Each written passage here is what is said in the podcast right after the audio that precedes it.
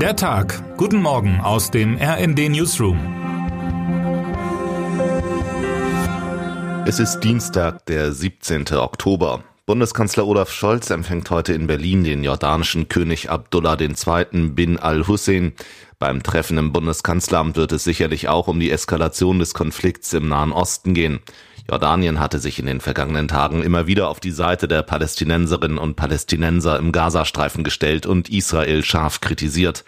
Mein Kollege Sven Christian Schulz blickt vorab auf einen Besuch, bei dem vor allem der König Jordaniens einen Balanceakt vollziehen muss, denn in seinem Land schaut man ganz anders auf den Konflikt, wie im Gespräch mit Edmund Radka, Leiter des Auslandsbüros der Konrad-Adenauer-Stiftung in Jordanien deutlich wird.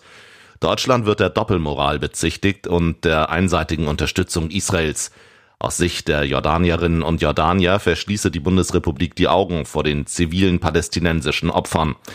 Nach dem Besuch reist Bundeskanzler Scholz weiter zu einem Solidaritätsbesuch nach Israel. Scholz hatte in den vergangenen Tagen bereits zweimal mit dem israelischen Ministerpräsidenten Benjamin Netanyahu telefoniert. Außerdem ist ein Treffen in Ägypten terminiert. Mein Kollege Chan Mirai ist nach Israel gereist und berichtet für das Redaktionsnetzwerk Deutschland aus dem Krisengebiet. Er hat sich mit Angehörigen der verschleppten Hamas-Geiseln getroffen, darunter Joni Aschas. Seine gesamte Familie wurde von den Terroristen entführt. Verzweifelt wartet er auf ein Lebenszeichen. Ich stehe an den offenen Pforten zur Hölle, sagt der 37-Jährige meinem Kollegen.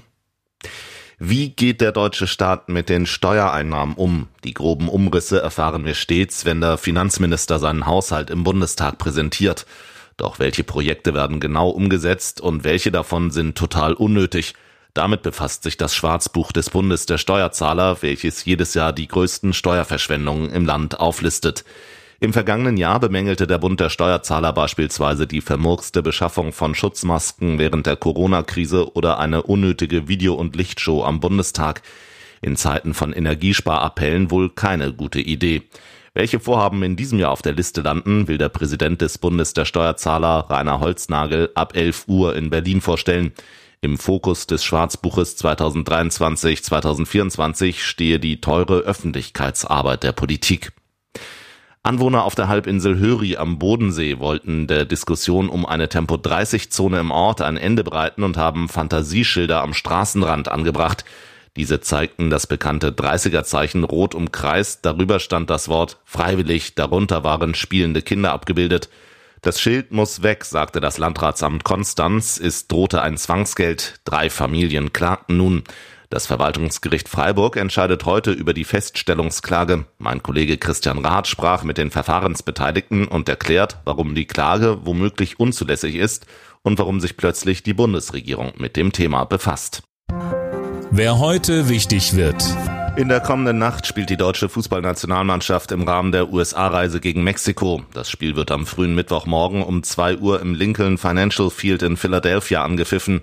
Die ARD überträgt live und zeigt ab 9 Uhr eine ausführliche Zusammenfassung.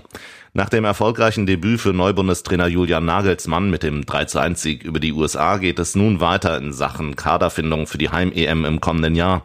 Im Spiel gegen Mexiko dürfte noch einmal großzügig rotiert werden. Bei den nächsten Spielen im November soll damit Schluss sein. Meine Kollegen Heiko Ostendorp und Roman Gerd berichten aus den USA.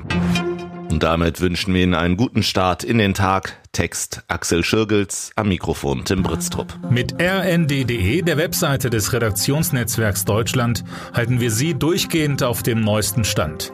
Alle Artikel aus diesem Newsletter finden Sie immer auf rnd.de slash der Tag.